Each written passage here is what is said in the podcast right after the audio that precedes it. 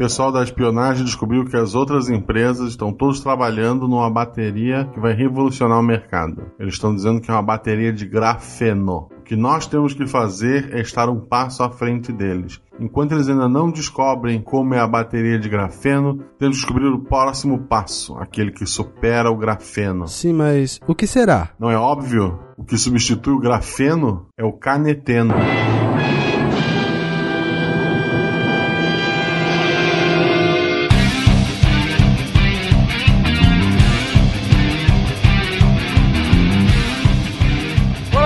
Olá pessoal, daqui é Fernando Malto Fencas, diretamente de São Paulo, e eu tô pilhado pra essa pauta. Essa é pilha... a melhor piada que eu consegui fazer, desculpa.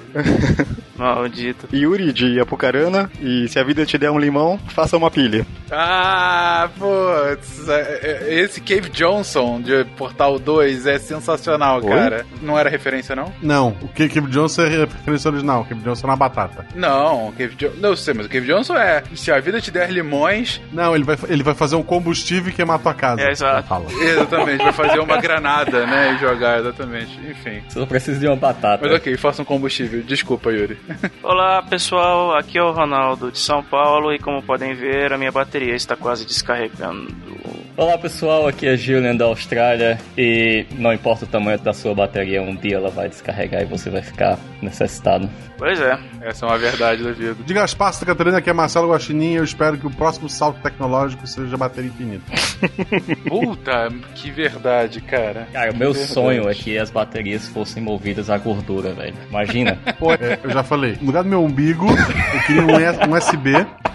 Eu conectava ali e ele convertia gordura em energia. Esse é o futuro. Mas, Trabalhem pra isso. esse- ciência. imagem do inferno, Gosta, puta merda, velho. O que a ciência tem que fazer é o teletransporte. Nossa falha está nesse ponto. Cara, se eu tiver bateria infinita, eu não quero sair de casa. Tranquilo. Tranquilo. Ou eu vou dormir na viagem. Pode levar meses. Você falou. Não. Você está ouvindo o SciCast, porque a ciência tem que ser divertida. Bem-vindos a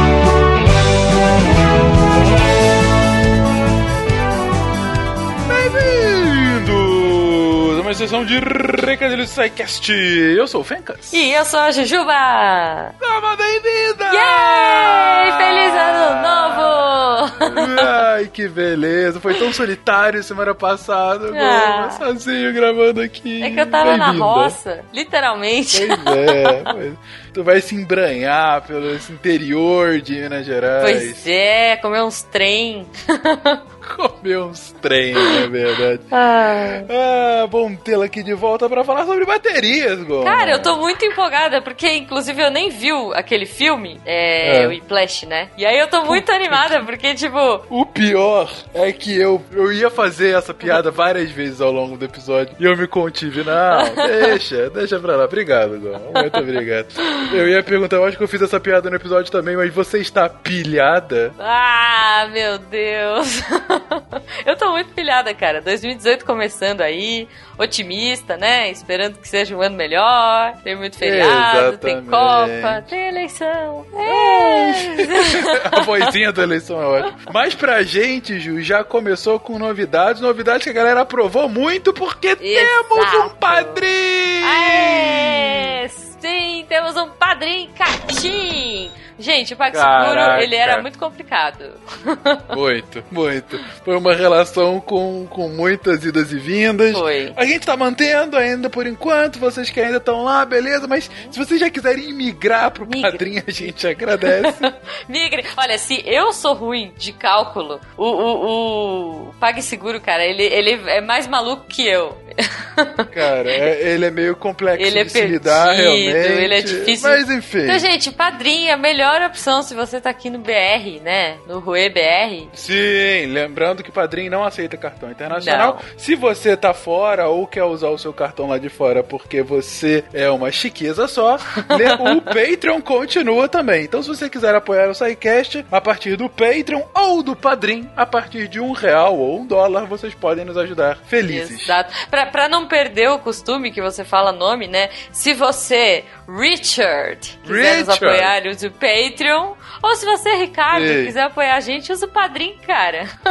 Exatamente. Ou se você, tem que falar também das moças, se você, Annabelle, quiser continuar Isso. nos apoiando, use o Patreon lá fora, ou se você, Anabela, aqui no Brasil, use o Padrim, enfim. Estamos, estamos aguardando com os braços abertos o seu apoio para manter esse projeto lindo. Exato. E Feika, sabe que a gente também está aguardando de braços abertos esperamos que com banhos tomados? É sempre bom a parte dos banhos. A Campus Party 2018. Sim, Campus Party está chegando, Fenquinhas. Estaremos lá novamente com a nossa comunidade. Dessa vez a gente vai tentar ficar um pouquinho mais perto do palco Ciência, que mudou de nome no Pois seu nome. é. é STEM agora, né? STEM. STEM, Tá. exatamente. Science, Technology, Engineer, Arts and. Esqueci o M agora. É, Mathematics, é, sei lá. Enfim. Magic. Marimbas. Marimbas.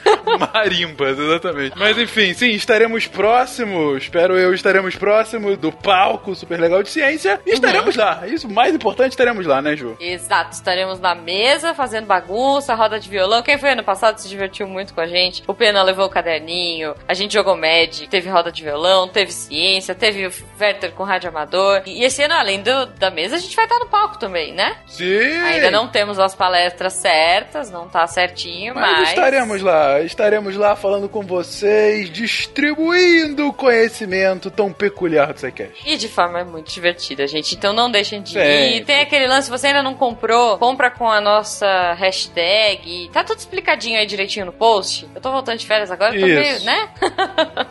Mas. Mas tá aí. É, tá aí, tem desconto, você compra com desconto do SciCast. Então entra aí no post, Isso. dá uma olhadinha. E se você já comprou e quiser encontrar com a gente, a- avisa a Vamos arroba lá, Campus né? Party, sei lá qual que é arroba. É, avisa pra eles que vocês vão lá pra ver a gente, porque isso também faz que eles levem a gente mais vezes. Então é isso, gente. Campus Party de 30 de janeiro a 4 de fevereiro. Estaremos lá com vocês aqui em São Paulo. Estejam lá. Sim, vamos abraçar vocês, vamos nos divertir e fazer a ciência mais divertida. É fazer isso. bagunça. E claro, se você quiser falar conosco, entre em contato a partir de contato@sicast.com.br ou deixe o seu comentário no post desse episódio. Sempre gostamos de ouvi-los, de lê-los, de estar com vocês. Exatamente. Não deixem de ouvir os outros podcasts da família Deviante. Lembrando que agora, Fenquinhas, o seu projeto de dominação mundial da podosfera está crescendo, porque agora temos Spin também aos sábados. E olha só, o Spin de Notícia está quase praticamente, literalmente, todos os É dias, isso né? aí. Chegaremos ao domingo. Aliás, a gente teve um comentário excepcional no primeiro Spin desse ano, falando assim, gente, ok, muito legal o Spin aos sábados, vou esperar chegar o domingo, só por favor não inventem um calendário novo com mais dias de semana, porque chega também, né? Pode deixar, gente. É Se justo. aumentar, vai ficar só até o domingo. É justo, é justo. Até porque senão a nossa bateria acaba. Hã? Hã? Olha só, e com essa deixa super bem colocada na goma, vamos pro episódio. Um beijo, gente. Beijo beijo.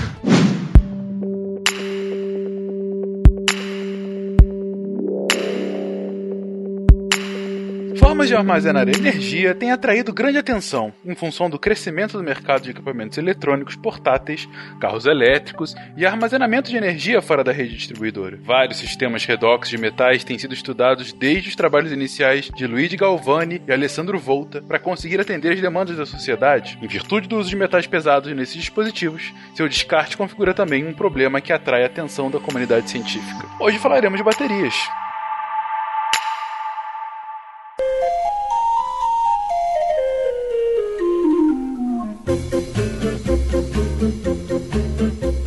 Queridões, esse é um tema, como diz esse textinho inicial, esse é um tema de extrema importância porque o Guaxa comentou na introdução dele, de fato, da bateria infinita, né? E é engraçado como que parece que há um descasamento entre a evolução dos gadgets portáteis e o quanto a bateria consegue aguentar essa evolução, né? O que a gente geralmente é, ouve por aí, né? Putz, cada vez minha bateria dura menos, porque eu tô usando 50 50 mil aplicativos no meu celular, no meu tablet, e de repente a bateria lá, naqueles Nokias antigos que durava a mesma coisa que hoje dura num Kindle, é, de repente tá durando menos de um dia, né? Não aguenta um dia inteiro. Mas a bateria é algo que tá aí muito antes do que essa discussão atual, do que essa discussão dessa última década. As pilhas e baterias estão na, na, na evolução do- dos próprios conceitos químicos, não é? Então, assim, pra gente aprender bateria, a gente tem que entender como funciona a bateria. E qual é o princípio geral? Gente, como que começa tudo isso? E só pra constar, como o nosso no Overhost tem bateria infinita, foi uma introdução de dois minutos. Senão não sou eu. A bateria ela, ela é extremamente importante, né? Ela que dita o ritmo do, do desfile. Mas ela também dá uma paradinha, né? Caramba. Eu acho engraçado, o Malta na introdução gigante dele, eu esperei ele respirar pra tentar falar isso, não deu. Por exemplo, quando saiu o Pokémon Go, que o código ainda não tava bem lapidado, pra caçar Pokémon tu precisava de uma mochila com uma bateria de carro, daí tu ligava ela ao celular e tu conseguia ficar meia hora caçando Pokémon. Era assim no começo. Eu E agora bem o quê? Só dois É bem- powerbanks? Não, agora ninguém mais joga Pokémon GO.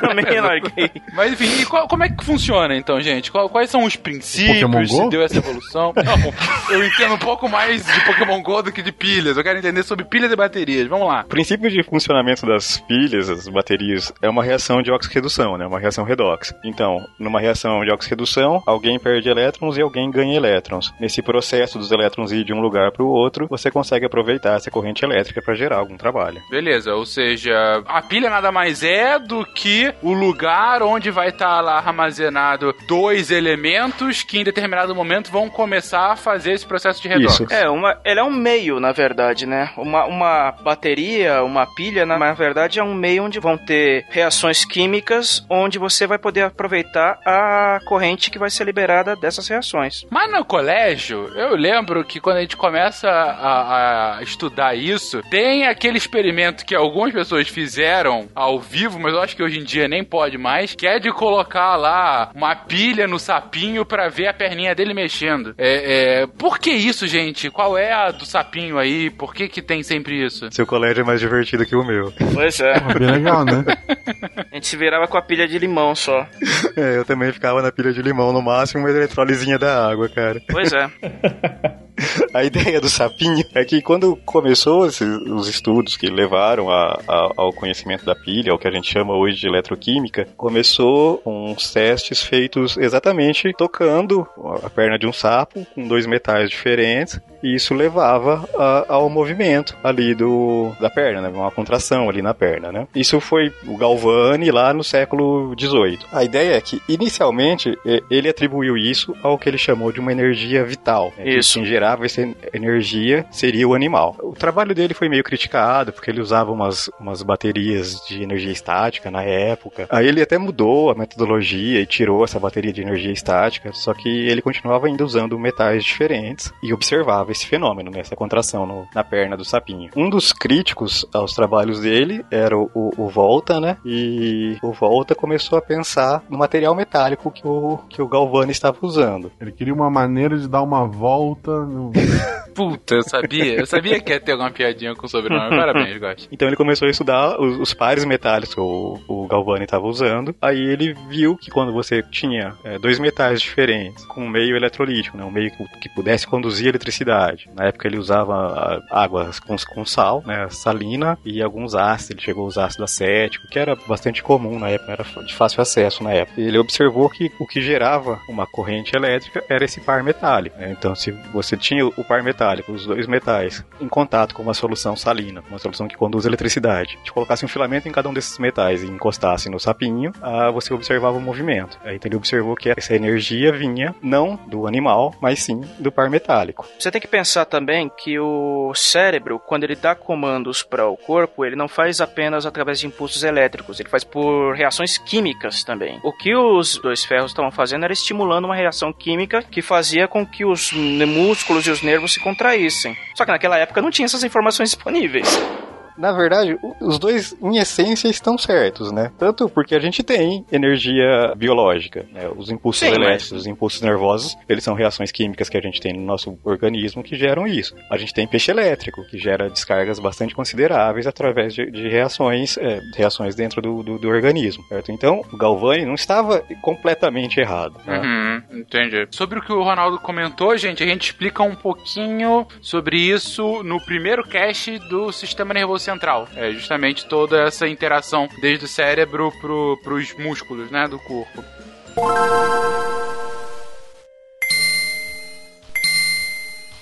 O que eu queria entender aqui, Juliano, nesse caso, você falou, ah, mas o Volta, ele explicava que a energia estava nesses dois metais. Mas a energia, ela vem dos metais ou vem dessa reação salina? De onde é que vem esse, esse impulso? Pô, essa energia vem da, do movimento dos elétrons, né? Entre o metal e a solução salina. Então é o movimento entre o elétron saindo de um do metal, passando pela solução salina e indo para o, para o outro metal. Que esse movimento é o que a gente conseguiria considerar como uma energia que, no qual a gente consegue reutilizar. Então, é, se a gente for ser um pouco mais rigoroso, os elétrons não vão para a solução, tá? Isso. Os elétrons ficam no meio metálico. Na solução você vai ter um transporte de íons. Tem que ser uma solução salina para conseguir transportar essa energia através de um transporte iônico, tá? Ah, Olha entendi. só. Então os elétrons estão nos dois metais. O que você vai fazer é o seguinte, pe- pensa ah, no exemplo simples, tá? Na pilha de, de limão, tá? Tá bom. Ou, sei lá, na pilha de, de, de Daniel, que todo mundo estudou lá na quinta série B, mais ou menos. Vocês lembram dela? Pega um Daniel, pega, um dois, pega dois Daniels e vai colocando um em cima do outro. É, com esses, conta o nome pra cá. Mas, por favor, defina a pilha de Daniel. Então, a pilha de Daniel é um eletrodo de zinco em uma solução de sulfato de zinco e contém sulfato de zinco, e um eletrodo de cobre em uma solução de sulfato de cobre, tá? Cara, voltemos ao limão então. O limão, todo mundo sabe o que é um limão, sabe o que tá fazendo. Descreva o limão e como ele funciona como uma Então pilha. tá, vamos pegar um limão, pega uma moeda de 5 centavos Limão. de real, Beleza. e e faz um cortezinho no limão e enfia essa moeda na- dentro na- nesse corte. Deixa só um pedacinho dela pra fora. Ok. Pega um clips de papel e faz o mesmo processo do lado oposto. Né? Coloca o clips de papel. Ok. O clips e a moeda não estão em contato direto, tá? Só que os dois estão enfiados no limão, Verdade. ok? Certo. Aí você pega um fiozinho de cobre para ter uma condução elétrica, coloca na moeda e liga num, num LEDzinho e um outro fiozinho de cobre é, no, no clips de papel e liga no- na outra perninha do, do LED. Se você fizer a ligação Uhum. certa, né, porque o LED tem lá do positivo e negativo, o LED vai acender. Então, o que está acontecendo? O zinco vai oxidar, o zinco vai sair da onde? Vai sair do cobrimento do, do clips de papel. Clips de papel são recobertos com zinco ou pode ser de alumínio, mas geralmente é zinco. Então, esse zinco que está ali no estado metálico vai sair para a solução na forma de zinco 2 e os elétrons que vão sair desse átomo de zinco vão percorrer esse caminho elétrico, acender o LED e chegar lá na moeda de 5 centavos. A moeda de 5 centavos ela é coberta com uma liga de cobre, tá? Ok. Então, claro que ali dentro do limão você não vai ter íons de cobre para reduzir ele na superfície, mas você vai ter, eh, como é levemente, como é um meio ácido, você vai ter hidrogênio eh, H+. Então, esse H+, vai reduzir, vai receber esse elétron, esses elétrons e vai sair como H2. E vai sair pra Vai onde? sair para o ambiente, como ar, como um gás. Dois H+, vão chegar na superfície do, da, da moeda e vão sofrer essa, essa redução e vão formar uma molécula de H2 e vão sair como gás. Entendi. E aí você tem um ciclo fechado aí e o O LEDzinho. LED é diferente. Se você desconectar o LED, ficar os dois fios soltos, não tem reação nenhuma acontecendo. A reação para. E se você quiser ser vida louca e juntar os fios? Vai, vai aquecer um pouco ah, ali. Você vai fazer um curto-circuito. Como a potência é pequena, não vai ter grande problema. Se você fizer isso ah, numa bateria de carro, já vai ter algum. o- A, a brincadeira vai ser um pouco mais É divertida. legal pra ver como a, como a ciência é foda, né? A gente acabou de achar utilidade pra moeda de 5 centavos. Também. Mas aí, por exemplo, você nesse sistema, nesse pequeno sistema caseiro que você acabou de descrever, você estaria, abre aspas aqui, gastando o limão de alguma forma? Não, você vai estar gastando o zinco na superfície do clipe de papel. Ah, sim. Então, na verdade, o zinco estaria saindo e aí até determinado momento que não geraria mais ele- eletricidade suficiente para acender esse E LED. você não teria mais zinco é, em condição de, de sofrer o processo de oxidação. É, uma vez que o zinco degrada, a bateria gastou. Exatamente. Gastou toda. E é por isso que você disse que, naquele primeiro exemplo do meio salino, você não tem elétrons passando aí, você só tá. É, o meio é só para passar o íon. Só pra ter um transporte iônico. Exatamente, por isso que o limão não gasta. O que gastaria de fato é o metal de onde tá saindo. Você vai até ter é, um consumo do H no limão, mas nessas condições, a concentração de H ali você pode considerar como infinita. Tá? Se você tivesse uma, uma solução mais. É, um volume menor, você poderia até pensar em ter um problema nesse eletrólito específico. Entendi. Beleza! Pô, tá explicado então um conceito básico de como a pilha tá funcionando. E isso eles descobriram quando que a gente tá falando? Volta aí, Galvani. É... Final do século XVIII. Isso. 18. Então, 1700 e muito cabeças rolando na França e os italianos falando sobre pilhas. Batendo a cabeça. batendo pilha, na verdade. Batendo, batendo a cabeça um com os outros. Porque exatamente. os experimentos do tanto do Galvani quanto do Volta meio que dividiram a comunidade. Porque uns defendiam os métodos do Galvani e os outros do, os métodos do Volta. Então ficou aquela briga um tanto aberta entre os dois e os defensores dos dois. Mas a gente tá falando aí de putz, mais de 200 anos atrás. É, o conhecimento de pilhas já deve ter evoluído um pouquinho a partir daí, não? Basicamente. É, evoluíram, mas o, o, princípio é o mesmo, tá? Ah, o princípio é o mesmo. Não teve nenhum grande não. Salto do princípio. É porque assim. o design da pilha de, do Volta é extremamente eficiente para o que ele se propõe. Uma pilha comum, dessas que a gente coloca em radinho de pilha, ela é uma versão reduzida da pilha de Volta. Ela é exatamente igual a uma pilha do Volta. O princípio é o mesmo. Tem algumas diferenças, mas o princípio é basicamente o mesmo. É, acho que diria que a diferença entre a do Volta e a que a gente usa hoje em dia é que ele não usa mais uma solução líquida, né? Hoje em dia a gente usa uma solução uh, sólida. Exatamente o mesmo par que a gente usa na pilha de hoje foi proposto em 1865. Pois é. Tá nessa pilha comum, essa pilhazinha que você tem na, sei lá, no controle remoto da TV. É um design de 150 anos. Ela, ele foi proposto por um francês, Leclanché, Leclanché, não sei qual é a pronúncia correta, meu francês está meio enferrujado. E realmente, a única mudança que a gente tem da pilha que a gente usa hoje, né, para essa pilha desse francês, é que a gente trocou o meio, ele usava um meio uh, aquoso, né, um meio mais líquido, e hoje a gente usa um meio que é pastoso. O nome é Georges Que foi o responsável pelo design da pilha seca, que é a pilha que a gente usa. Teve umas, umas escavações arqueológicas próximo a Bagdá que encontraram, permitiram encontrar uns vasos que na época não se sabia para que serve. Na verdade, até hoje a gente não sabe exatamente para o que serve, mas esses vasos seriam bastante semelhantes a uma construção dessas pilhas, né? Ele tinha um vaso, dentro do vaso, quando foi encontrado já não tinha mais nada líquido, mas sem, verificava né, a presença de um tubo de cobre e no meio desse tubo um, uma barra de ferro. Isso tudo selado com asfalto, uma graxa nesse sentido, né? Alguns estudos indicam que o meio que tinha lá dentro deveria ser levemente ácido. Então isso foi reproduzido e se mostrou uma pilha relativamente eficiente, né? Até tem um, um episódio do Caçadores de Mito que eles reproduzem, é, que eles reproduzem essa pilha de Bagdá e conseguem desenvolver, é, observar uma diferença de potencial ali e tal. A única coisa é que, o, que os alienígenas não deixaram o, o manual e a gente não sabe bem para que, que eles usavam. Ah, isso que eu ia perguntar, qual era o fim que você dava essa, essa pilha. Bom, mas de fato, nossos senhores deuses astronautas devem saber, né?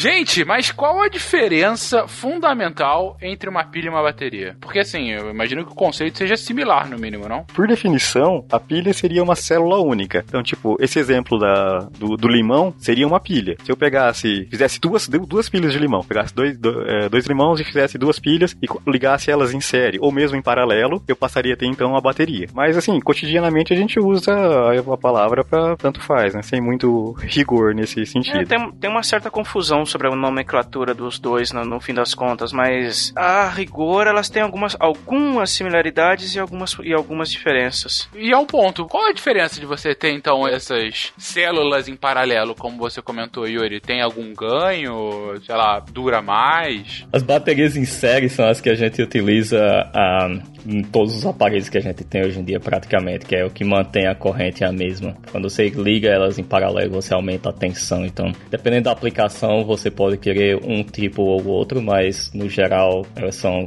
mais em série, por- porque você aumenta a capacidade e mantém a corrente. Sim, é nesse ponto de vista a, a bateria em série acaba sendo bem mais eficiente. Entendi. A bateria, então, seria mais eficiente do que uma pilha. A bateria é um conjunto de pilhas. É.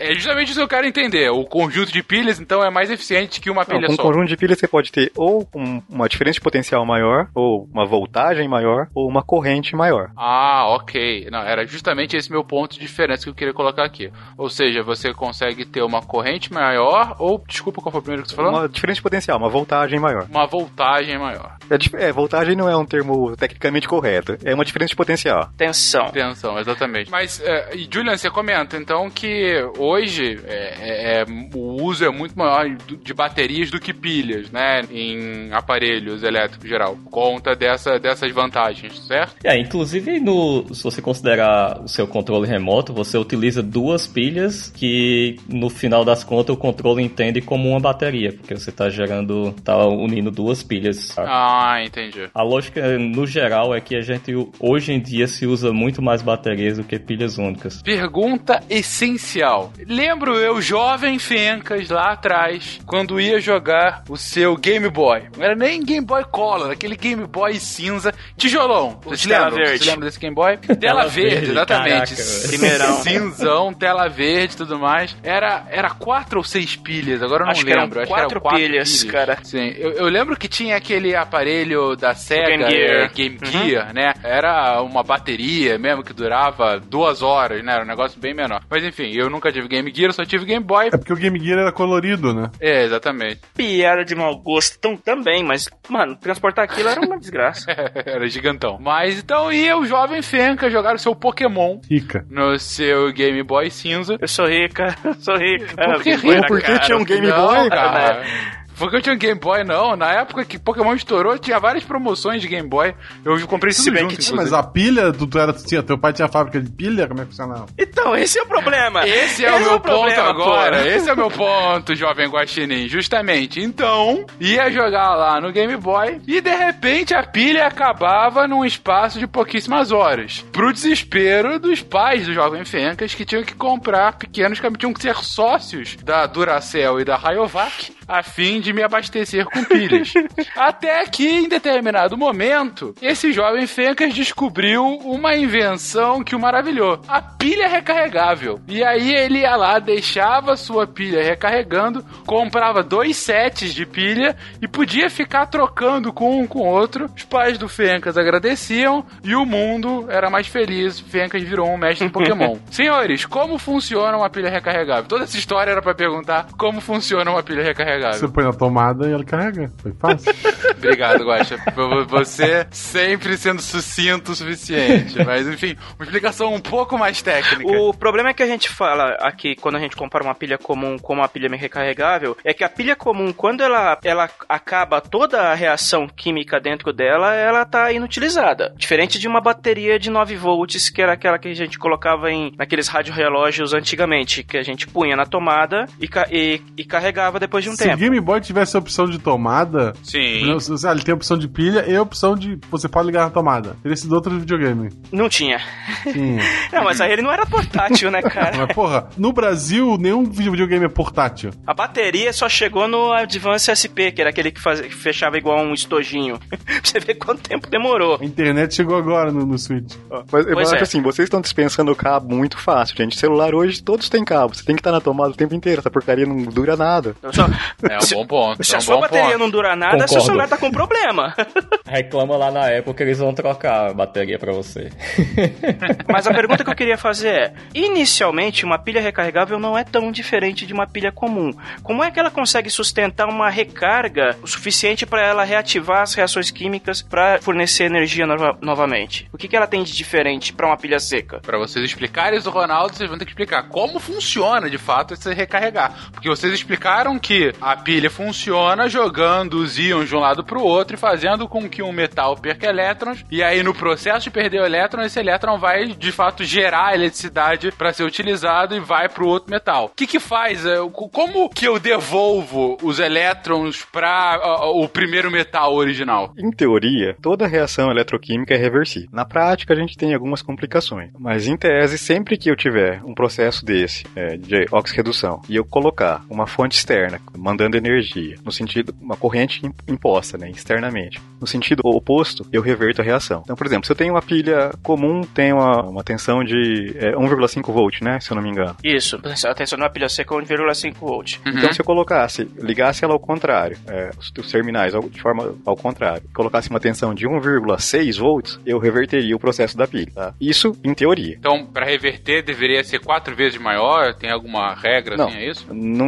então, não tem, um, não tem uma regra fixa. E, ah, e na prática existem alguns problemas termodinâmicos aí que impedem algumas dessas reações de serem revertidas. Mas, então, em teoria, qualquer reação eletroquímica poderia ser revertida. Quando a gente pensa numa pilha eletroquímica, é, numa pilha é, recarregável, é que o par eletroquímico que a gente usa nessa pilha permite essa, essa reversão. Tá? Então, a pilha eletroquímica não tem o mesmo par do que a, a pilha comum não recarregável. Então, a diferença está nesse ponto. Quando você fala par, é o, é o material? É, tipo, no, no, caso da pilha de limão, o nosso par era o zinco e o cobre. Uhum, certo. Uma pilha seca é o quê? A pilha comum, o par redox dela, é zinco e dióxido uhum. de manganês. Então, quando eu faço isso uhum. com uma pilha é, recarregável, eu troco esse par para um par que me possibilita né, em que essa reversão é mais fácil. Por exemplo, é, a gente vamos ficar no, no, exemplo do limão lá, que eu acho que ele é bastante ilustrativo pra gente. Sempre, limão, vamos lá. Então, ali a gente estava falando que o zinco estava saindo do clipe de papel e o hidrogênio estava saindo na forma gasosa na moeda. Se eu reverter isso, eu não ia conseguir recarregar a pilha do limão, porque eu não ia conseguir devolver o hidrogênio e não ia conseguir também, porque os íons de zinco iam difundir no limão e você não ia conseguir mais, eles iam estar bastante próximos para eu poder fazer a reação, ocorrer ali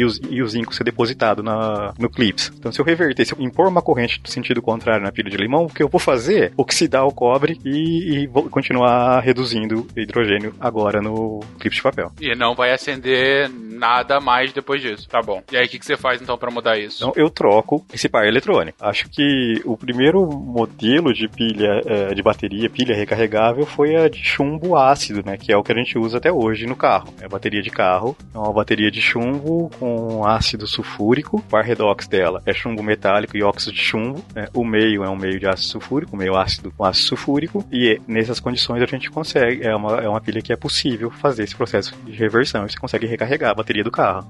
Porque nesse sistema você não vai ter, por exemplo, a emissão de hidrogênio como resultado. Nada gasoso vai sair. Nada gasoso, fica tudo ali mesmo, né? Você consegue manter ele em condições que você pode reverter o processo. Saquei. Só para constar, os materiais comumente usados em pilhas recarregáveis são, ou baterias recarregáveis são, o chumbo ácido, como já foi falado, níquel cádmio, níquel metal e treto, íons de lítio e polímeros de íons de lítio, que são as mais popularmente conhecidas por causa dos dispositivos conectados que a gente usa hoje, que tudo usa íons de lítio. Se não me engano, as primeiras baterias recarregáveis para telefone eram de cádmio e aí as mais recentes são de lítio, não era as isso? As primeiras eram de cádmio. de celular, sim. Era níquel cádmio. Isso, de celular. É, eu lembro que quando foi uma grande revolução que começaram a usar as baterias de lítio, né? Que tinham uma, uma eficiência muito maior, é. uma, ou vários novos ciclos de, de, de recarga, né? É, tinha aquele, aquele famoso problema que diziam que a bateria de, de níquel cadmio viciava e, e as de íon de lítio não, entendeu? Tudo isso ajudou a, a dar uma maior popularidade para as baterias mais novas.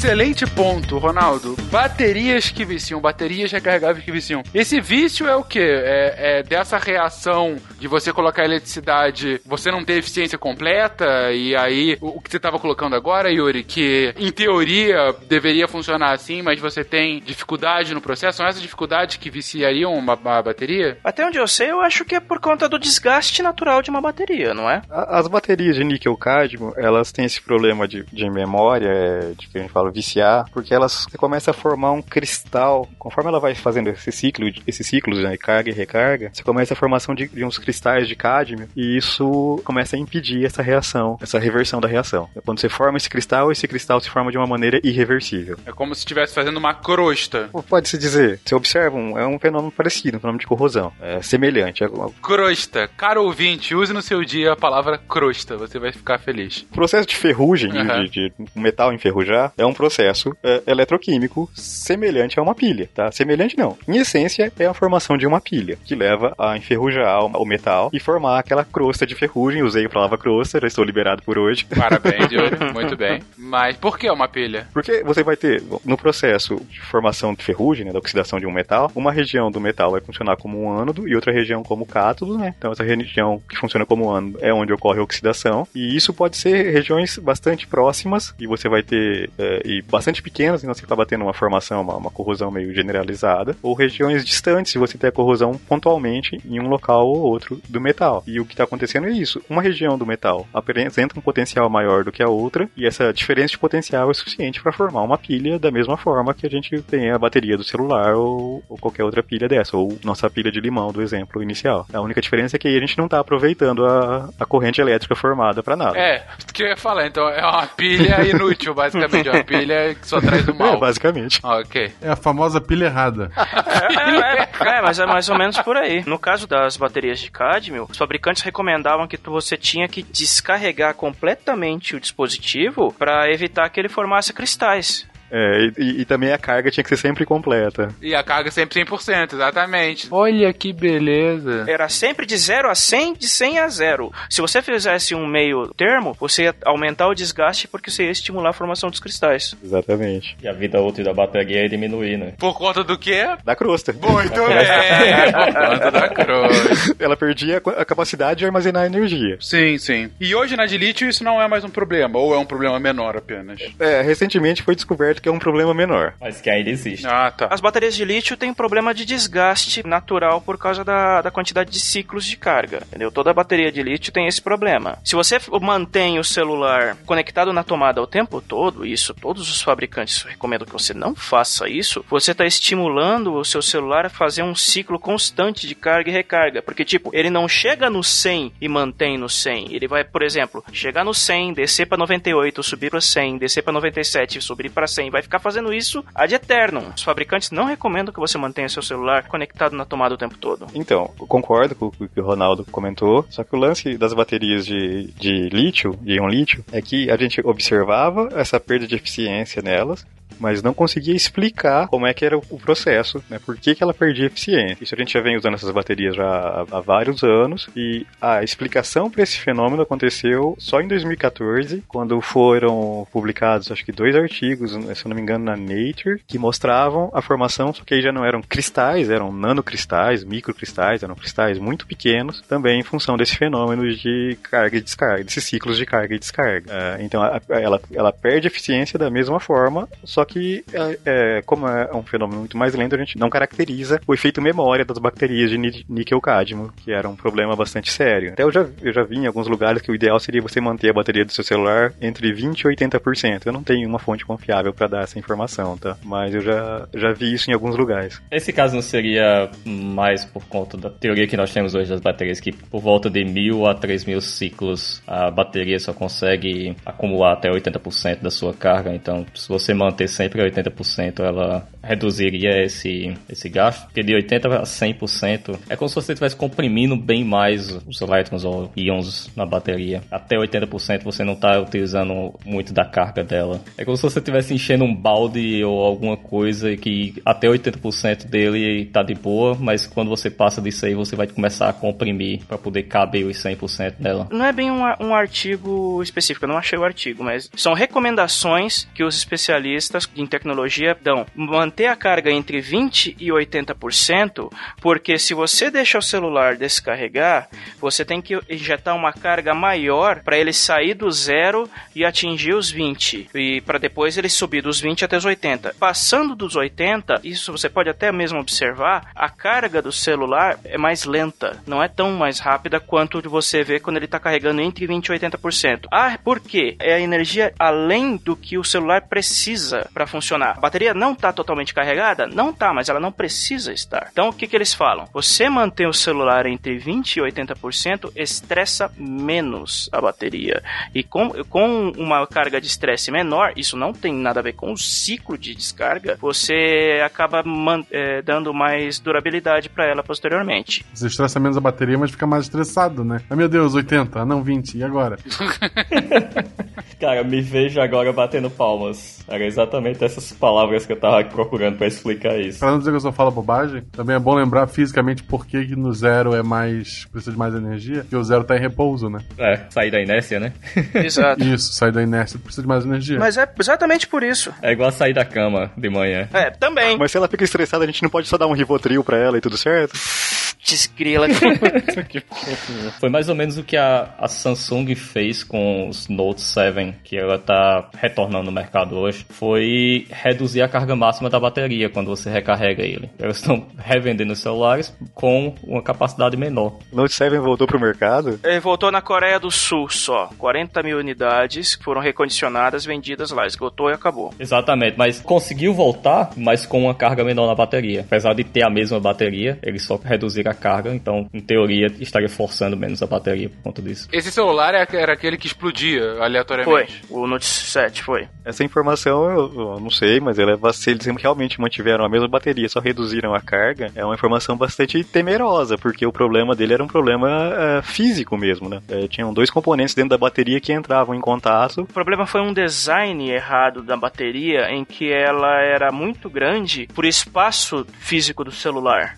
Então é, o modelo causava um, um rompimento das células internas, então quando aquecia ele explodia. Ele, os aparelhos que foi vendido na Coreia do Sul, eles contavam com uma bateria de menor capacidade. O hardware era o mesmo, mas a bateria era menor. Trocaram a bateria. Cara, a bateria. De qualquer forma, foram só 40 mil unidades, foi vendido muito limitado e acabou e não foi, rep- não foi reposto. Eles voltaram a concentrar no, no Note 8, que tá no mercado, que funciona direitinho, que eu fiquei um mês com ele e ele não explodiu. Que bom, Ronaldo, bom Que saber. bom que você tá aqui pra contar a história, né?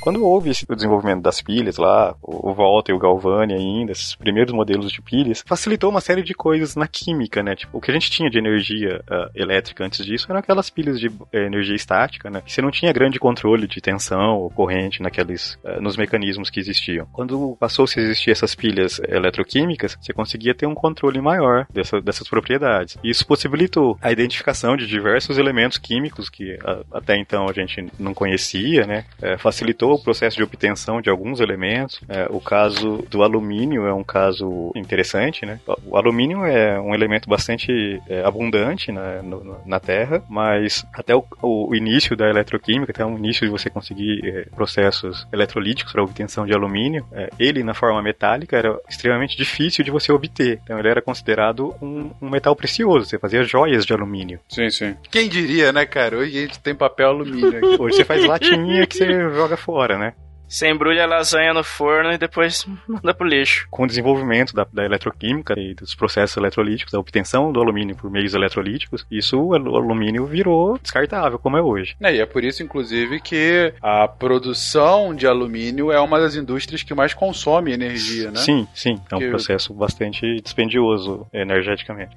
E outro fator interessante, pensando na parte de eletroquímica mais pura, boa parte dos exames que a gente faz em laboratório, né, exames de sangue, dosagens de diferentes é, enzimas, diferentes uh, moléculas presentes no sangue ou em outros fluidos corporais, aí, é feita através de técnicas eletroquímicas, que são técnicas bastante precisas e com sensibilidade bastante elevada, permitindo essas, essa quantificação nesses fluidos a partir de volumes pequenos e é um meio, uma ferramenta bastante útil para a gente eh, enquanto humanidade, eh, desenvolvimento da saúde.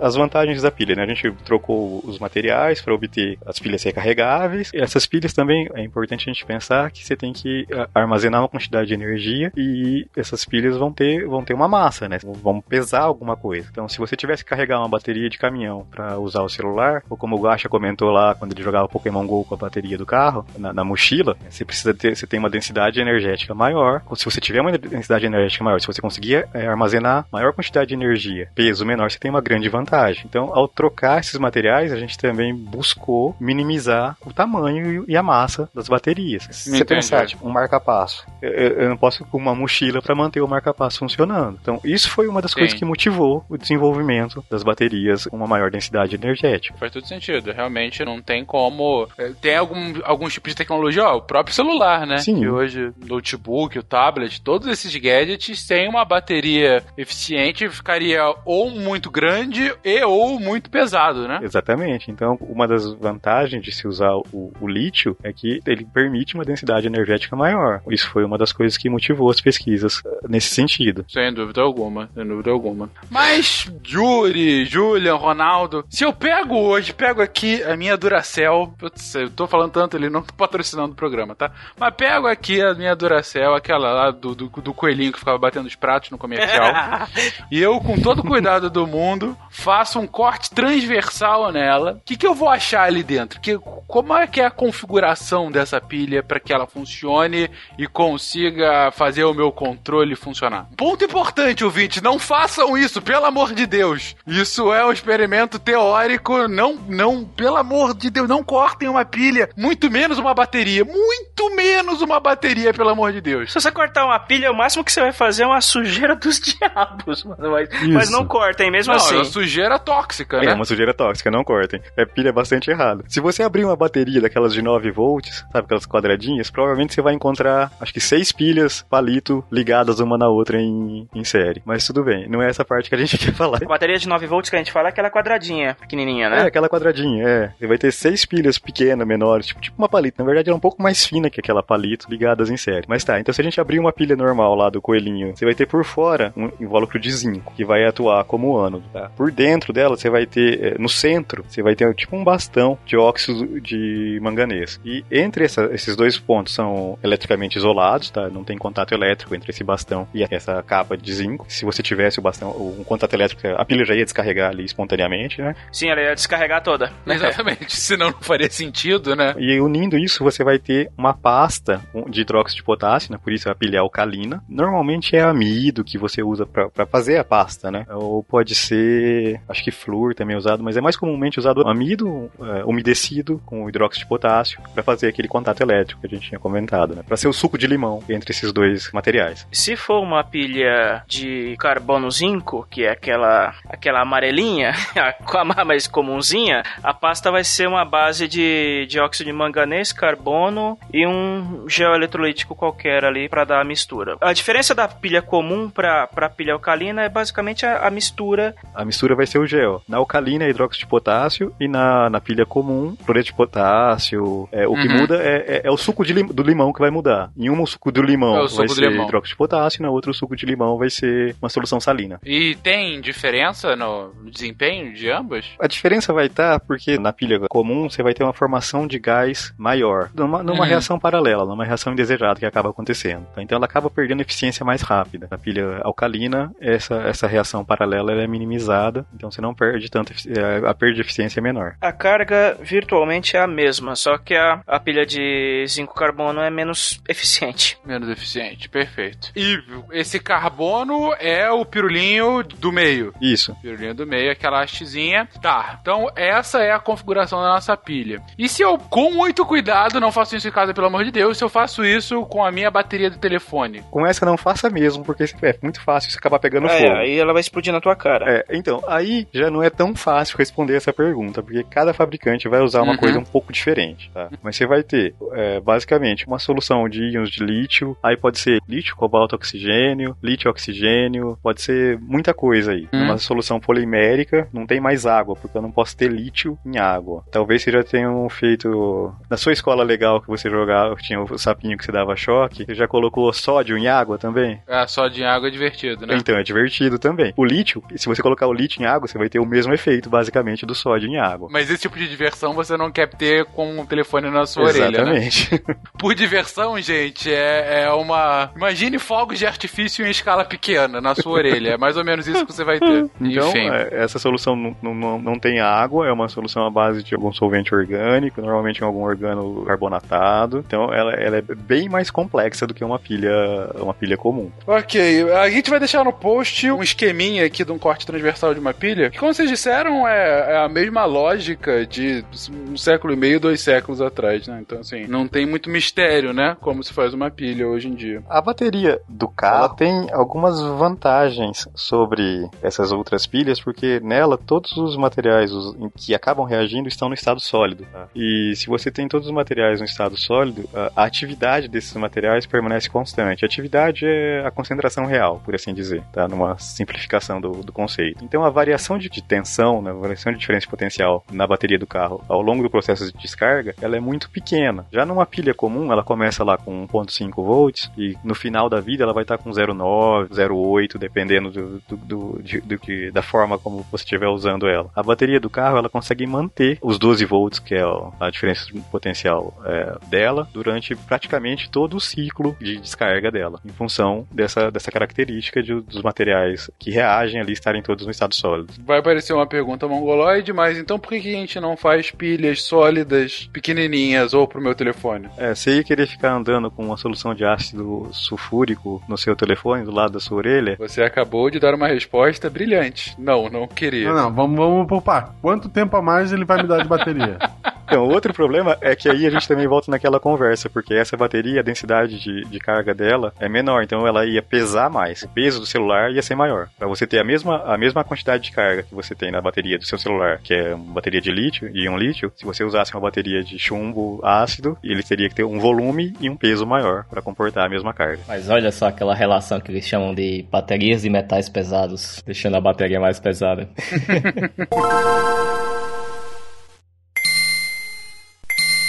Quando teve, né, esse desenvolvimento das baterias de íon lítio, foi justamente para a gente conseguir, quando você tentou diminuir o tamanho das baterias e, e o peso, é, foi buscando materiais que possibilitariam isso. É, o lítio surgiu como uma grande promessa porque ele teria uma possibilidade, uma densidade de carga muito superior a qualquer outro metal. Em teoria, ele é o que tem a maior densidade de carga possível. Por ser um átomo pequeno, um átomo leve, se você pensar em comparação com os demais, né, você vê lá, ele está lá na segunda linha da tabela periódica, né, então ele é um átomo bem pequeno. É, ele tem esse inconveniente de você não poder trabalhar com ele em meio aquoso, mas isso tudo é, conseguiu-se já driblar esse inconveniente. É, então né, usou a necessidade de usar solvente orgânico em vez de água e, e você conseguiu levar uma carga maior e um peso menor. Isso foi um, um grande avanço que as baterias de íon lítio possibilitaram pra gente. E hoje a gente já usa essas baterias que antes eram realmente só íons lítio, hoje elas já são muito mais complexas, né? A gente não usa mais só o lítio puro, usa ele combinado com outros elementos. Né? É, a lítio cobalto é o mais comum, mas tem desenvolvimentos hoje com baterias com lítio ferro que tem mostrado bons resultados. Isso ainda não é, é comercial, mas é, tem, tem resultados bastante promissores e ainda com algumas vantagens óbvias, né? O ferro é muito mais barato do que cobalto, o ferro é muito mais abundante. E um dos problemas que hoje se aponta para o futuro das baterias de, de íon lítio é a disponibilidade de cobalto. Entendi, porque assim co- como qualquer metal, você tem uma quantidade finita na Terra, né? E boa parte do cobalto, no caso, está na China. Que conveniente, né? E aí você tem toda a questão de segurança, de fato, né? De segurança econômica de você fazer isso. Entendido. Gente, mas vocês comentaram agora há pouco sobre esse caso que foi, putz, foi bem noticiado, né? Do Note 7 da, da Samsung, né? Que, bom, explodiu, explodiu em voo, inclusive, se eu não me engano, né? Em pelo menos dois voos. É, e aí eu lembro aqui no Brasil tava sendo proibido, avisavam, né? Você não pode embarcar tendo esse telefone. Parecia que você era um excluído, né? Por conta do medo? E assim, tinha uma preocupação real, né? Imagina um troço desse explode perto de uma janela e não ia ser um restante de viagem agradável. Seria rápido, porém não muito agradável. Mas é, isso para uma bateria puta, pequena, né? Uma bateria para um, pra um celular, né? Agora, a gente tem visto baterias sendo utilizadas em outros objetos maiores e imagino com uma maior necessidade de, de potência, né? Eu acho que um dos casos mais famosos recentes é esse desenvolvimento dos carros elétricos, né? Que funcionam a partir de bateria, né? A bateria desses carros também é de lítio e sendo de lítio, ou mesmo não sendo, puta, e daí? E se você tem uma- um Galaxy Note 7 dentro de um carro desse, é uma pequena explosão nuclear? Tem que correr de 20 a 80 km por hora. Mas 80 km por hora. Isso aí a gente tá naquela história de novo do carro pica e do Celta ou não? um Tesla e um Celta, 80 km. Mas e aí, isso não é perigoso, gente, de acontecer alguma merda dessa? Da mesma forma que uma explosão de um carro por combustível líquido é perigoso. São iguais. As chances são as mesmas. Não necessariamente. As pessoas têm o costume ludista de acreditar nessa história de que ah, o carro elétrico é perigoso. O carro, o carro a combustão chega a ser muito mais perigoso do que um carro elétrico. Não necessariamente. Eu estou sendo chamado de ludista pelo Ronaldo. Me defendam! É mais perigoso ou não é mais perigoso? O Yuli colocou bem aqui na pauta que é como se você estivesse andando com, sei lá, 300, 400 ou 1000 Galaxy S7 dentro do seu carro. Mas o, a bateria em si do carro, assim como qualquer outro produto, ela tem vários e vários testes que ela tem que atender antes dela entrar em produção. E certeza que desses testes, teste de batida, de vazamento, de fogo, eles têm que atender isso. Então, tipo, a bateria vai estar embaixo do carro, o carro tem que passar por cima de, um, de uma tocha ou alguma coisa e não pode derreter esse material que está sustentando a bateria. Só, só uma pergunta: o Galaxy Note 7 não passou por teste nenhum? Eu não entendo muito o processo de fabricação da, desses celulares, mas eles têm, eles têm os processos de validação e tudo mais, mas o processo de, de fabricação, produção, design de um aparelho tipo celular é bem mais curto do que o de um carro e bem menos, acredito eu, bem menos rigoroso do que o de um carro. Eu acho que uma grande vantagem do carro nesse quesito é a questão de tamanho mesmo. No carro, eu não tenho uma obrigação tão grande, uma necessidade tão grande de, da bateria ser pequena. Certo? O celular,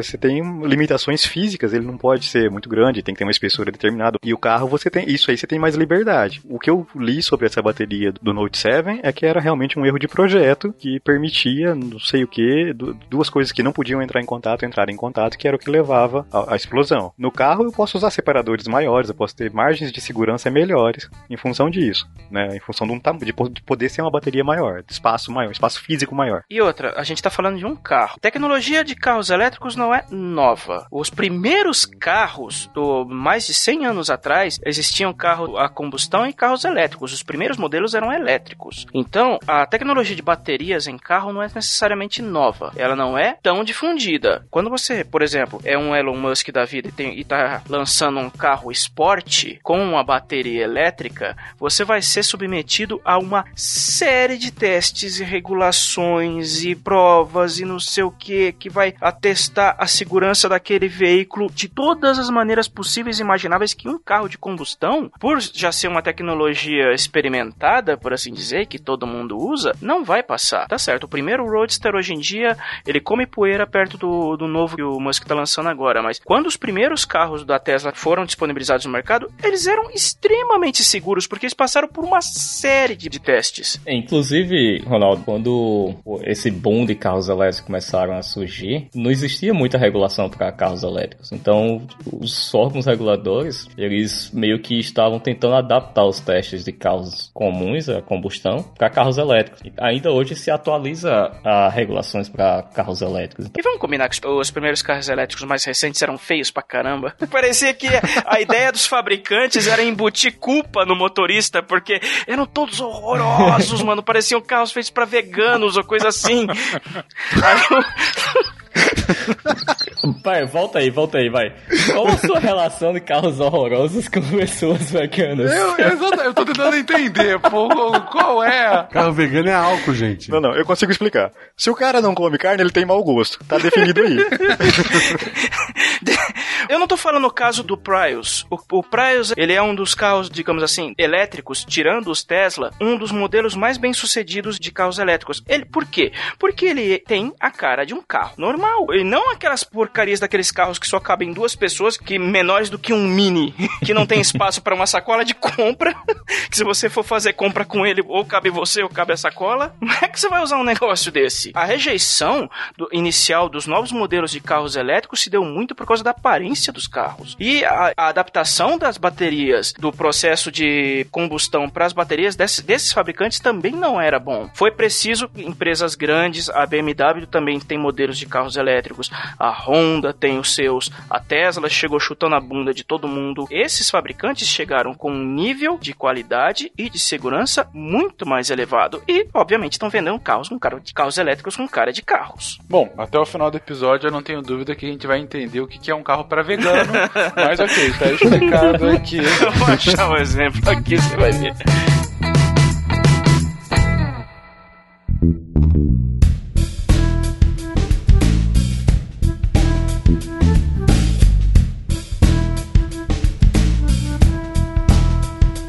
Mas isso leva ao nosso último ponto aqui da pauta, que é um ponto que a gente já citou por alto em alguns momentos, mas que é impossível a gente não mencionar, né, gente? Que é toda a questão ambiental relacionada a pilhas e baterias, né? A gente mencionou, ah, não abra a pilha porque é, o negócio aí dentro é tóxico. Mas o ponto é que essas pilhas depois de usadas vão para algum lugar, essas baterias depois de usadas vão para algum lugar. E aí, como é que é essa questão ambiental de pilhas e baterias aqui no Brasil, no mundo? Então, como a gente já falou, né, essas pilhas, baterias, elas são tem é, pares metálicos que vão produzir essa, essa energia né, através de, de, reações eletroquímicas. Esses metais, então, vão estar presentes nessas pilhas é, e se você jogar fora, você vai estar contaminando o ambiente com, com esses metais, né? Então, a gente já falou em zinco, é, magnésio, manganês, cádmio, níquel, o próprio lítio, embora não seja tão agressivo ao meio ambiente ainda não é, não é também exatamente amigável. Então você tem é, normas que controlam a, concentração desses metais nos rejeitos, né? E, obviamente, qualquer pilha vai exceder essas normas, por isso a gente não pode jogar a pilha no lixo comum, ou sei lá, vou jogar no rio ali, passando pela ponte jogar ela dentro do rio. Vai estar contaminando o ambiente com todos esses materiais que estão contidos nesse, nessa pilha. Então, no Brasil, a gente tem uma resolução do CONAMA 257 que define os limites desses materiais. Também você tem regulamentação que obriga os fabricantes a recolherem né, esse material e dar a destinação correta. Obviamente que aqui a gente já tem alguns problemas, né? Bom, acho que vocês são todos de, de cidades maiores, né? De São Paulo, o Fencas, o Ronaldo,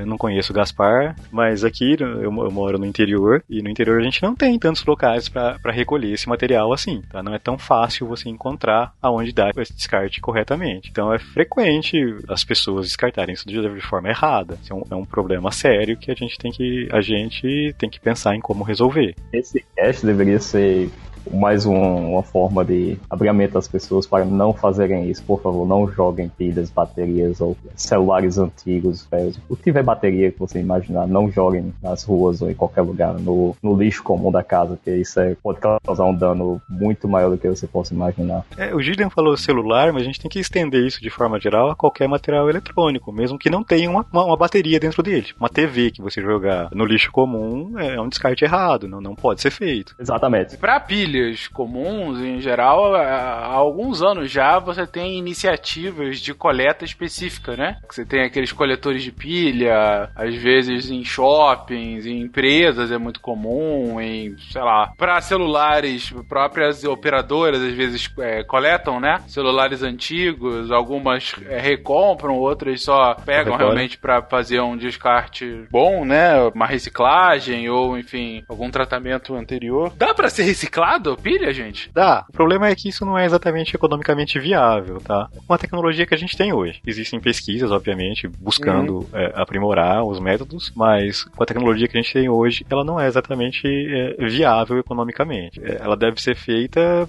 por uma questão de é, qual o mundo que você quer amanhã, né? Por pensar assim, uhum. É, reciclagem de papel também não é exatamente economicamente viável. Depende, depende. Tem, tem casos que é. Eu entendi o seu ponto, mas assim, tem casos que a reciclagem de papel acaba sendo, via... não digo viável uh, comparativamente a uma produção virgem. O problema de, da reciclagem de papel é, não é exatamente a operação do processo, é a instalação necessária. Tá? Sim, sim, sim, sim, sim. Não, se você tiver um investimento interessante, inicial, e tiver volume suficiente, a reciclagem é possível. Possível, viável, digo, e viável economicamente. Talvez não seja competitiva comparada ao papel virgem, mas para alguns usos específicos é possível, sim. Mas enfim, esse não não é o tema do cast. É, então, voltando para as pilhas. Então, algum, alguns materiais você consegue recuperar e usar. Como muito vai estar em, muitas coisas vão estar em forma de óxido, você consegue usar isso como pigmento. Não necessariamente você vai pegar a bateria e reciclar e produzir uma nova bateria. Vai usar os materiais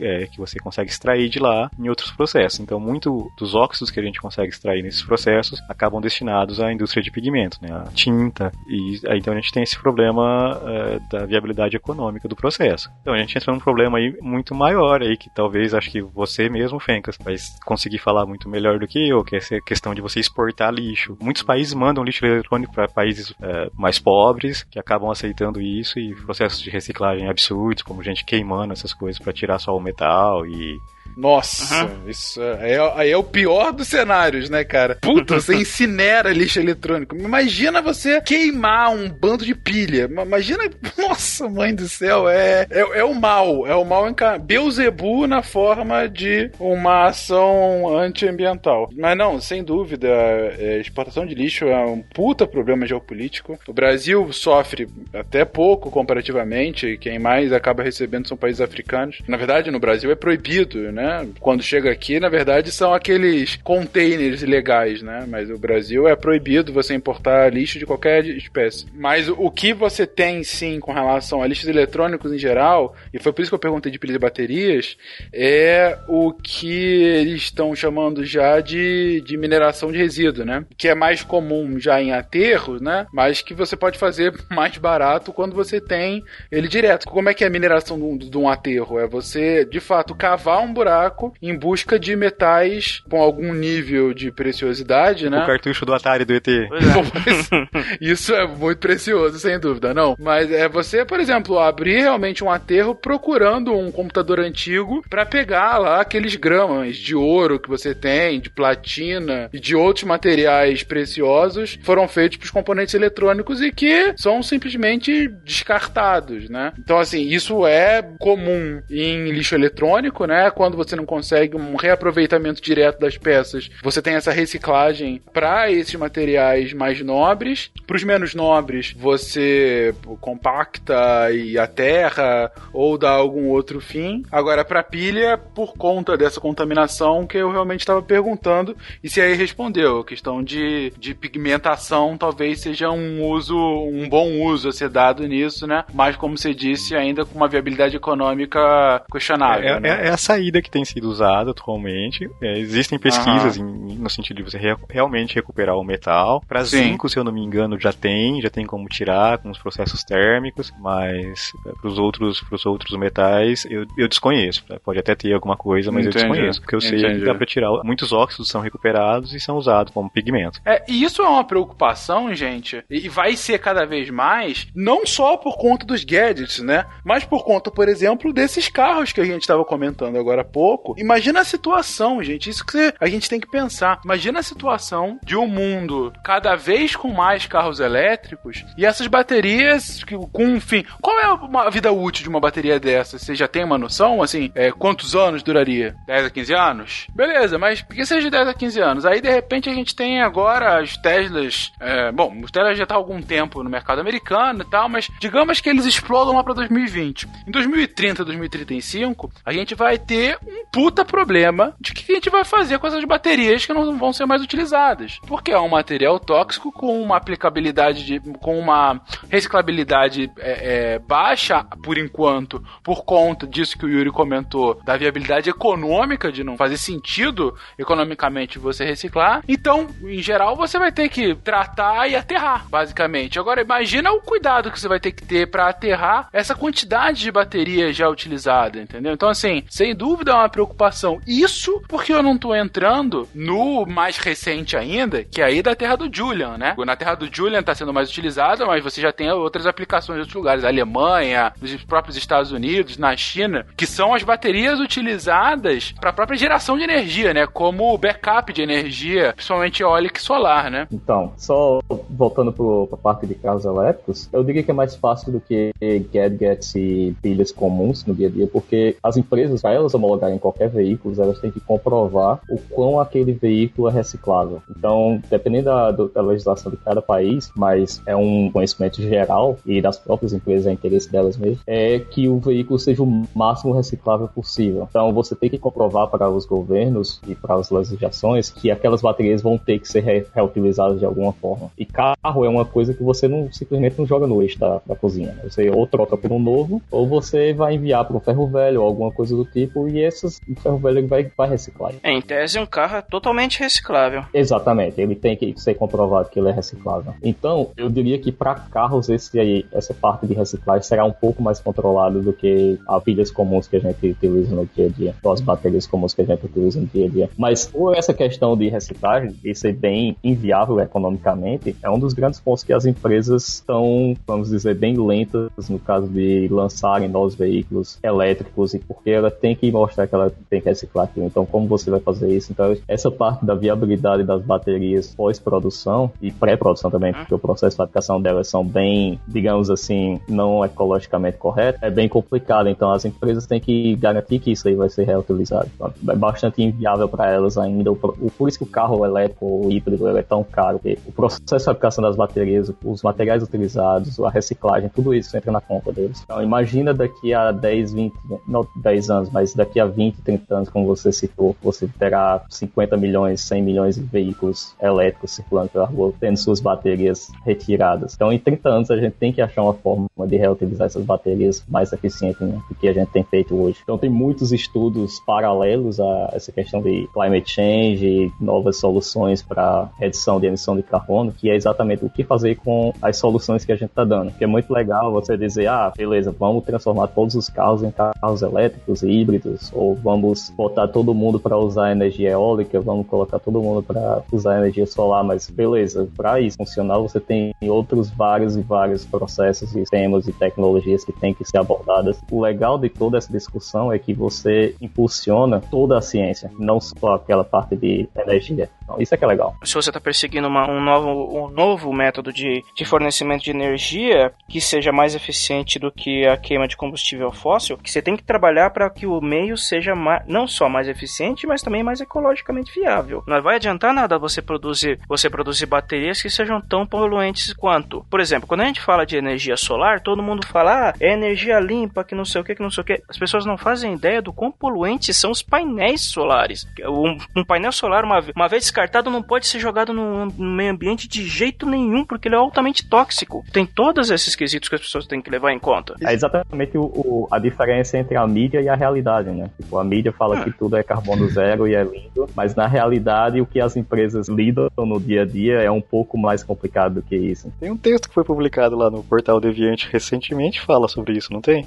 É, a Bruna, a Bruna comenta justamente sobre isso, como a solução de alguns problemas relacionados à mudança do clima acaba gerando outros e, e você tem que pensar esse pensamento do ciclo de vida, né? Que inclusive a gente já discutiu no episódio de design inteligente, que a gente falou sobre esse pensamento de ciclo de vida que você não pode parar em determinado momento. Eu acho que isso tá certíssimo. Mas, Julia, eu queria que você comentasse justamente o que, que tá acontecendo aí na Austrália, toda essa, essa, é, essa ação do Musk para fazer com que vocês não, não. Por que você consiga gravar aqui conosco. que você não tenha um apagão aí. Canguru.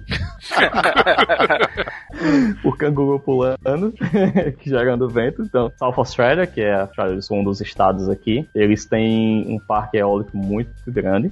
Desculpa, desculpa. Um dos nomes do, do estado é South Australia, mas não, não tem nenhum nome mais original? É, é, tipo se não fosse Rio Grande do Sul, fosse Brasil do Sul, sabe? Meu, tudo bem, Rio desculpa. Grande do Sul é bem original. Pois é. Ah, mas é, é o Rio Rio Grande Grande do do? Sul. Ah, mas cara, mas é um- alguma coisa, não é Brasil do Sul, Brasil do Norte. Até aí, Estados Unidos tem Carolina do Norte e Carolina do Sul também. Na originalidade não é. Não, eu tô falando isso que a nossa capital se chama Brasília, né? Realmente, enfim. Se você pensar, a Austrália tem cinco estados e um território. Dos cinco estados, três têm nomes mais ou menos assim. Um é South Australia, o outro é Western Australia e o outro é Northern Territory. É tipo Austrália do Sul, Austrália do Oeste e o território do Norte. É tipo aquilo ali que ninguém quer saber. Tá, tá lá no norte, vai.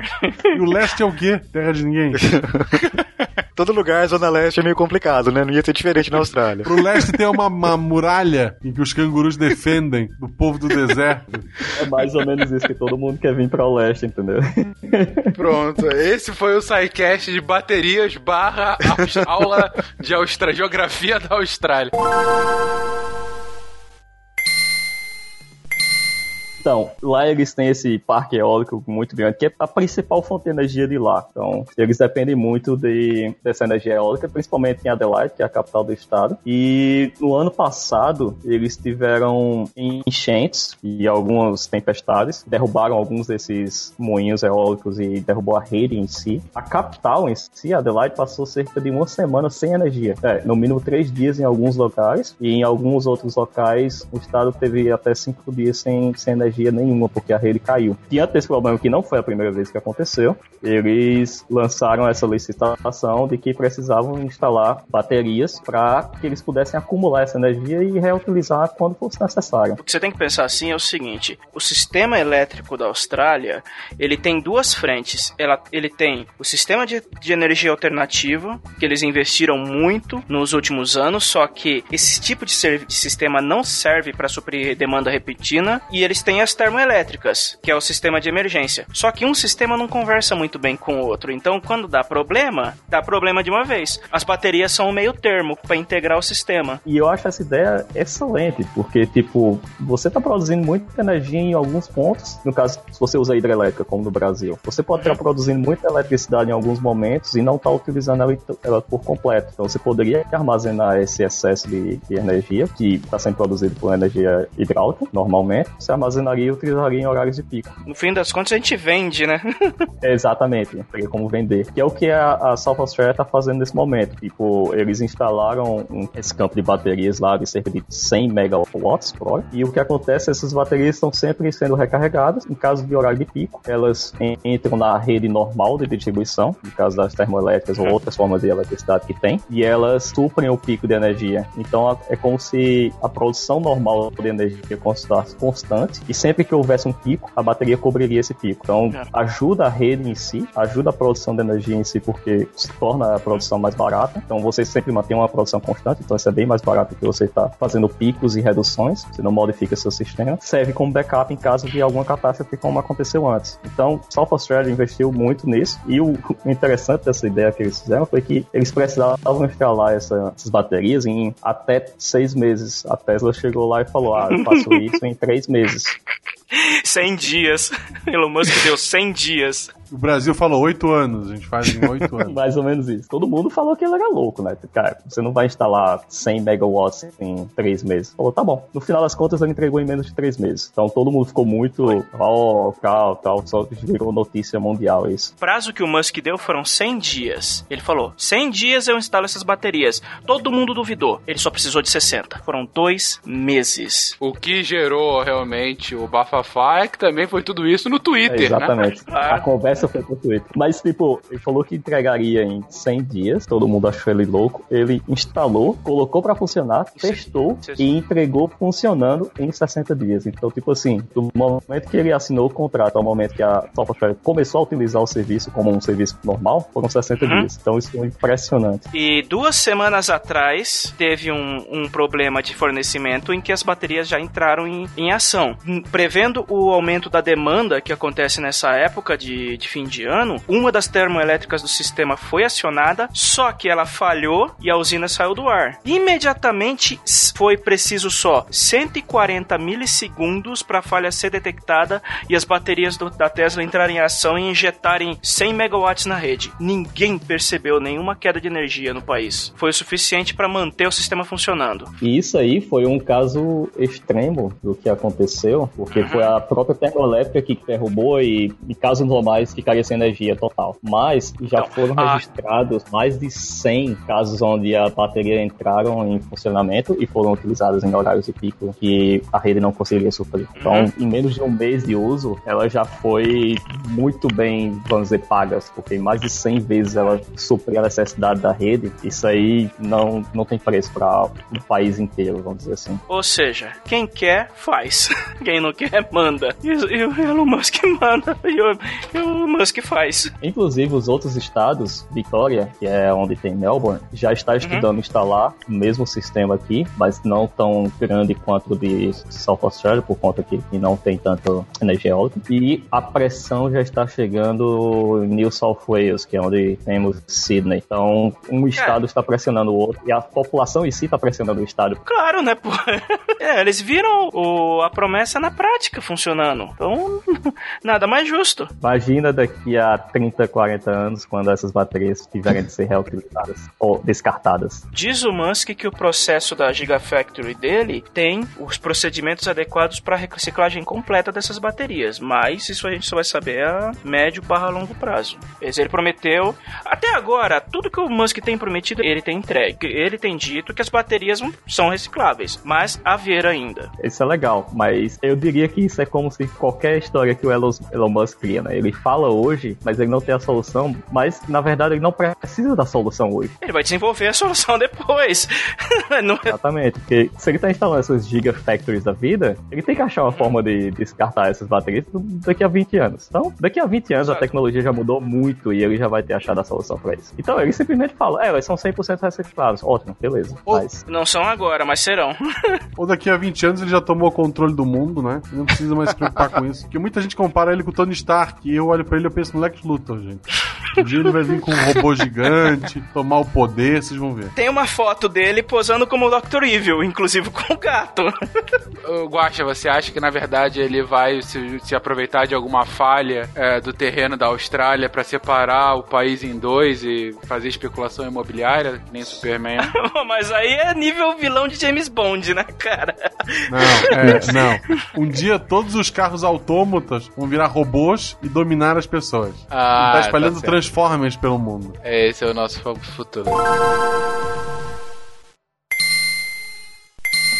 Mas, gente, pra acabar aqui, agora a gente já fez um bom debate, já falou sobre baterias, sobre como funciona, sobre evolução histórica, falou sobre peculiaridades, tipos de pilhas e baterias, falou sobre. Puta, a gente falou sobre uma porrada de coisa, falou agora sobre o uso comum que a gente tem dado, em especial as baterias de íon lítio e, enfim, os usos pra, de gadgets a fazer com que o Julian possa falar aqui conosco hoje. E, claro, o, a reciclagem e os problemas ambientais que estão atrelados. Pra acabar, qual é o futuro das baterias, gente? A gente vai chegar no ponto que o Guacha vai ficar feliz e plugar o USB no umbigo.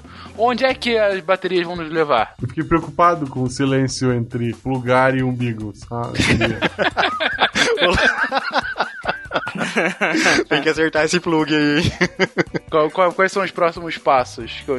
Qual o avanço? É o quê? Mais eficiência? Cada vez menor e mais eficiente? A, a pressão maior era na questão de você conseguir ter uma maior carga num menor peso, né? Esse, esse problema meio que está parcialmente resolvido. Não que não se busque aumentar isso, mas a solução que a gente tem já tem atendido bem nossas necessidades. O, o problema hoje é nessa questão de você ligar essas fontes eh, alternativas de energia à, à grade de distribuição. Você não consegue controlar quando vai ventar ou quando vai fazer sol, né? É, en- então, por isso que essas, essas fontes de energia, elas são bastante eficientes, funcionam, mas como você não tem esse controle, se você tem um pico de, de demanda, por algum motivo naquele momento você não consegue suprir, você tem o que ocorreu aí na Austrália, né? Então, se você precisa então desenvolver essas baterias de grande armazenamento, como essa que foi instalada aí, que o Julian estava contando. Essa bateria aí instalada na Austrália é uma bateria de íon lítio, é, semelhante à, do celular, com o mesmo princípio. Então, hoje se busca desenvolver é, baterias para suprir essa necessidade, baterias de grande capacidade, e outras coisas que a gente busca é substituir alguns componentes da bateria. São metais, isso você tem uma quantidade finita no planeta, então se a gente não tem uma reciclagem eficiente desses elementos, esses elementos vão acabar. Então, hoje se fala que o problema das as baterias de, do- do- da Tesla são lítio, cobalto, oxigênio. Hoje o maior problema é o cobalto, e subiu de preço assustadoramente já nos, nos últimos dois, três anos. Assim, Inclusive, antes ele era chamado de cobaixo, né? Agora. Puta que. Caramba, velho. Desculpa, gente. Desculpa. Essa foi péssima. então, ok. Caramba. então enquanto a gente tinha Desculpa, adorei essa. Então a gente tem esse, esse problema com o cobalto. Não que o lítio seja infinito, não é. Também é, busca-se alternativas ao lítio. Então a gente tem baterias de, de sódio no lugar do lítio, né? Íon sódio. É, ainda não, isso ainda não é comercial. É, o sódio também, metal alcalino, tá ali na tabela periódica, logo embaixo do lítio, que se pesquisa utilizar o sódio, que sódio tem muito mais abundante, né? É, no planeta. Também tem pesquisas com potássio, ainda em, em íons com, carga mais um, né? Com alcalinos ferrosos, é, alcalinos. E, é, tanto com sódio quanto com, como potássio, tem tido resultados interessantes, se, se tem se desenvolvido baterias, é, é, já com alguma coisa em escala piloto, assim, nada muito grande ainda. Também tem bastante pesquisa empregando íons da, aí alcalinos terrosos, né? Da segunda coluna da tabela periódica. Esses trabalhos ainda são mais iniciais, mas têm tido resultados interessantes, com boa capacidade de carga, uh, até algumas coisas maiores do que o que a gente consegue hoje com o lítio, mas ainda só em escala experimental, tá? Tem algumas pesquisas em, em outros tipos de materiais também. Em março de 2017, o, um dos criadores do, da bateria de lítio, professor John Goodenough, ele apresentou um estudo de uma nova bateria usando um eletrólito sólido de vidro, que não só evita a formação dos cristais, dos dendritos, como ela teria, em tese, três vezes mais densidade energética que as de íons de lítio. Ou seja, elas comportam mais energia e podem ser recarregadas mais rápido e não sofrem do, do desgaste das baterias normais. A gente também tem baterias já aí em caráter comercial de sódio e enxofre, onde o sódio e o enxofre tem que estar tá fundidos, né? Tem que estar em uma forma líquida. Então elas precisam operar em torno de 300 graus. E essas baterias já, já existem comercialmente. Até quando eu li inicialmente essa notícia dessa bateria gigante do Tesla lá na Austrália, eu, imaginei inicialmente que ela seria uma desse tipo. Elas são para grandes sistemas. Né? Não, é, não é o caso. Então essas baterias de sódio e enxofre, elas trabalham nessa temperatura mais alta, mas o próximo, a própria operação dela garante essa temperatura. Então seria só necessário aquecer para você iniciar o sistema, né, fazer o primeiro processo de carga e depois durante as, as sucessivas cargas e descargas,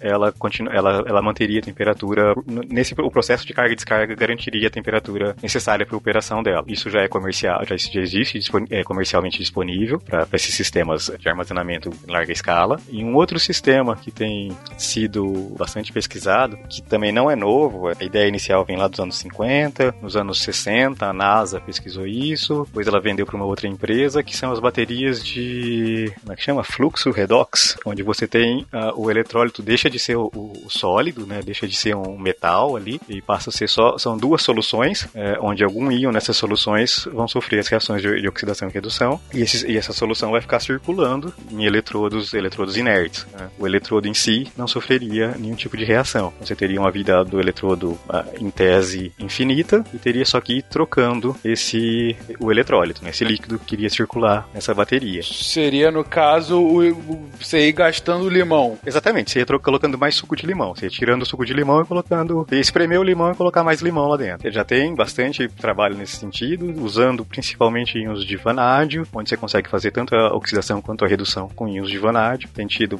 resultados bastante interessantes. Né? Uh, aí o lance é: você vai passar essa solução lá, ela vai sofrer a, reação, você recolhe essa solução e você é, a recarga, você faz uma. promove uma reação nessa solução para fazer a recarga. Então a vantagem desse é que a, a carga da bateria seria basicamente você trocar o líquido que está lá dentro. Então você teria assim, um processo de carga eh, semelhante a encher o tanque do carro, né? E um dos problemas do carro elétrico é o tempo que você leva para recarregar as baterias, certo? Nessa analogia, no Brasil a gente tem o costume de adicionar álcool aos combustíveis. Poderia ser limão, álcool, talvez um pouco de açúcar. Um pouquinho de açúcar, eu acho excelente. Uhum. Aí você me convida.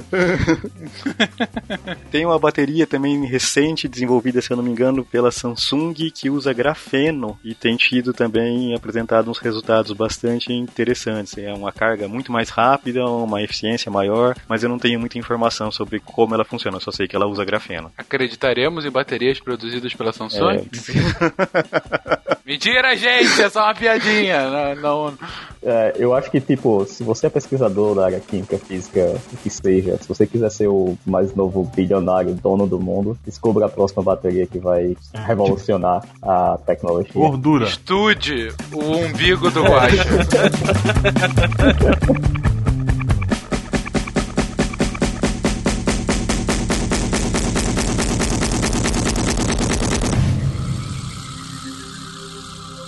Se a ciência não for divertida, tem alguma coisa errada. Tem que ser divertida. A coisa mais divertida que tem é a ciência.